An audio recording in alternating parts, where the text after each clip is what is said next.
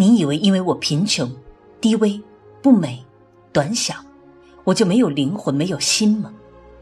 你想错了，我跟你一样有灵魂，也完全一样有一颗心。要是上帝赐给了我一点美貌和大量财富，我也会让你感到难以离开我，就像我现在难以离开你一样。我现在不是凭着习俗、常规，甚至也不是凭着肉体凡胎跟你说话，而是我的心灵在跟你的心灵说话，就好像我们都已离开人世，两人平等的一同站在上帝跟前，因为我们本来就是平等的。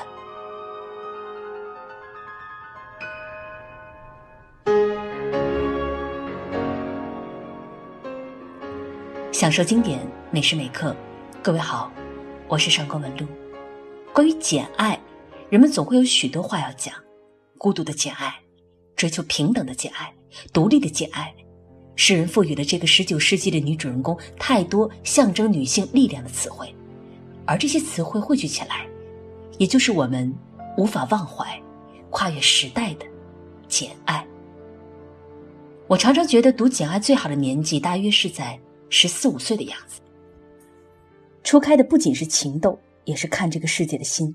介乎于青涩和成熟之间的年龄，总是会有些许敏感、倔强，乃至朦胧细雨般的哀愁。这种思绪无法去和别人交谈，因而很多时候，女孩喜欢简爱，就是喜欢她的真实，有什么说什么，想做什么做什么，会歇斯底里的大哭大叫，还会画下自己并不美丽的模样。无比幼稚的拿来提醒自己，因而，在简爱的身上，我们看到的是理想主义的色彩，因而就连实打实的苦难都会显得是一种宝贵的磨练，因为一个人在得到幸福之前，总要吃很多苦头，这样才能对比出甜的滋味来。如今，很少有人再会像夏洛蒂这般细腻的去记录一个女孩的蜕变和成长了。可是人世间留下一本《简爱》就足够了，无需太多。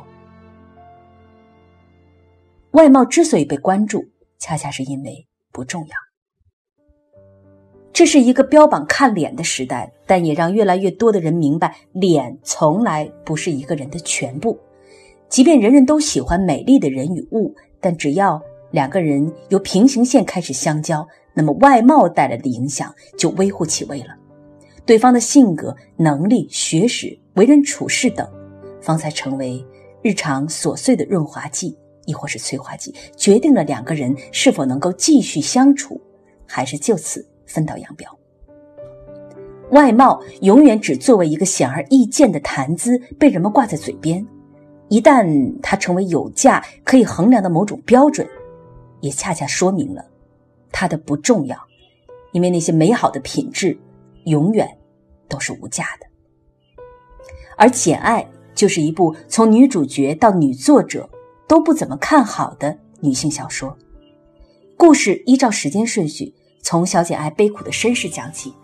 这是一个父母双亡、由舅舅舅妈抚养大的小女孩，奈何舅舅去世得早，与她毫无血缘关系的舅妈一家人对她分外排斥。我们不难从作者夏洛蒂的文字里看到这个小女孩的格格不入。无论怎么做，他都得不到这家人的喜爱，总是成为出气筒般的存在。他是本性不佳，亦或是犯了什么过错吗？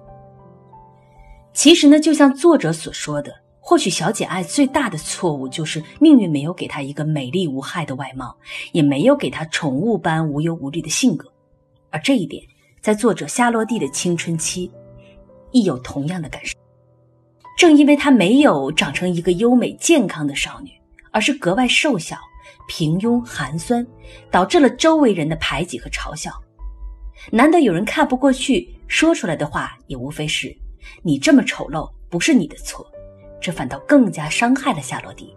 也正因如此，她从不否定女性的外在美。在曾经那个物化女性的社会里，美丽本身就分外稀有昂贵。稀有在美人难得，昂贵在维持美丽不易。但同时，夏洛蒂更明白内在的美丽和智慧，方才经久不衰，方才愈发芬芳。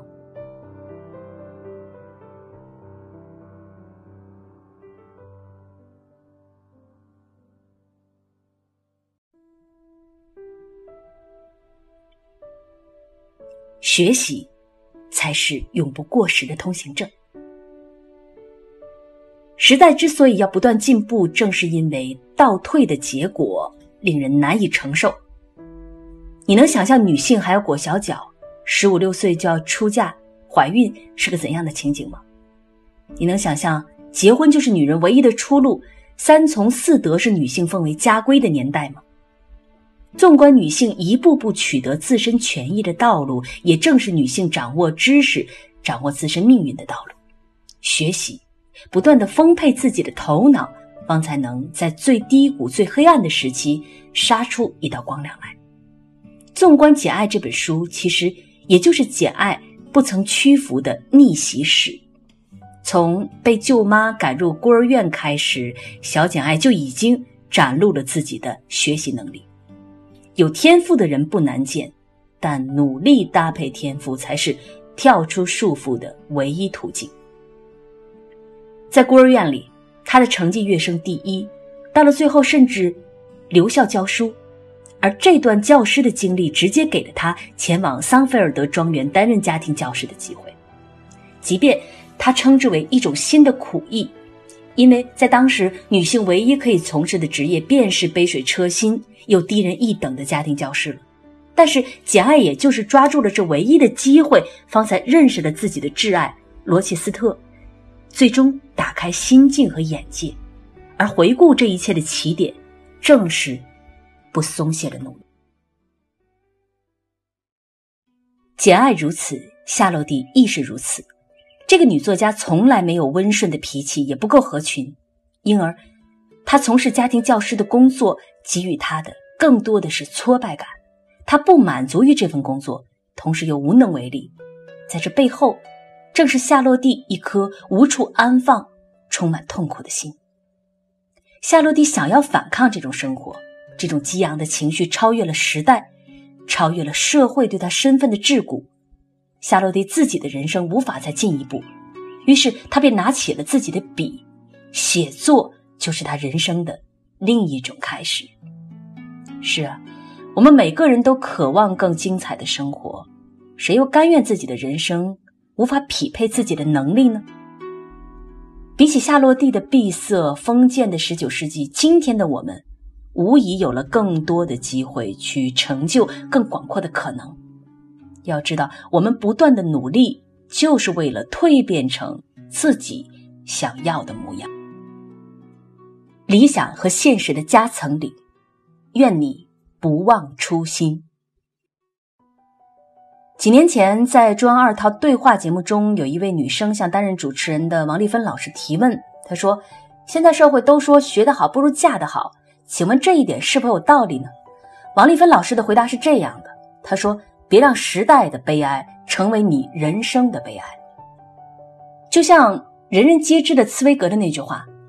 他那时候还年轻，不知道所有命运赠送的礼物早已在暗中标好了价格。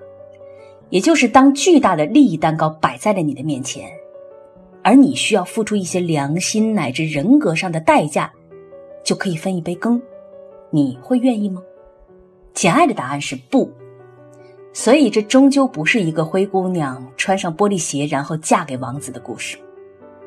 当简爱发现罗切斯特还有一个被关在阁楼里的疯妻子时，她不愿意做第三者，决绝地选择了离开，就像他当初不愿意妥协离开舅母家一样。这一次，他同样不愿意带走任何回忆，不依靠罗切斯特的任何帮助，保持着为人的尊严，却用自己的学识在另一片土地上展开了新的生活。他克制住了想念，断绝了。与以前生活的所有联系，活成了自己理想中的人，哪怕不再拥有爱情。在这个世界上，又有多少人能不顾别人的眼光和指指点点，放弃唾手可得的安稳生活，只为了做自己，只为了选择自己想要的生活呢？因而，当疯妻子在一场大火中死去，夏洛蒂最终让简爱和罗切斯特有承认终成眷属。或许是因为两个人都太过于坚守内心，这种固执而少见的美好，已经让人不忍将其分离了。如今呢，几乎每一个文艺青年都会背诵那句掷地有声的台词了：“你以为因为我贫穷、低微、不美、短小，我就没有灵魂、没有心吗？你想错了，我跟你一样有灵魂，也完全一样有一颗心。”而简爱的魔力就是，当你读着这样的句子，你便成为了简爱。你和他一样，在十八岁的时候，会为爱情辗转反侧，独自成长。而和尚简爱，再翻开作者夏洛蒂短短三十九年的生命，你会发觉，原来人生远比小说更加精彩和曲折。夏洛蒂的创作，就躲藏在。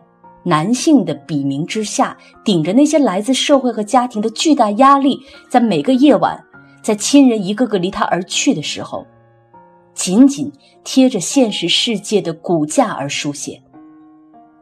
当他拿起笔的那一刻起，他就不曾放弃过自己的梦想，即便这条写作之路道阻且长。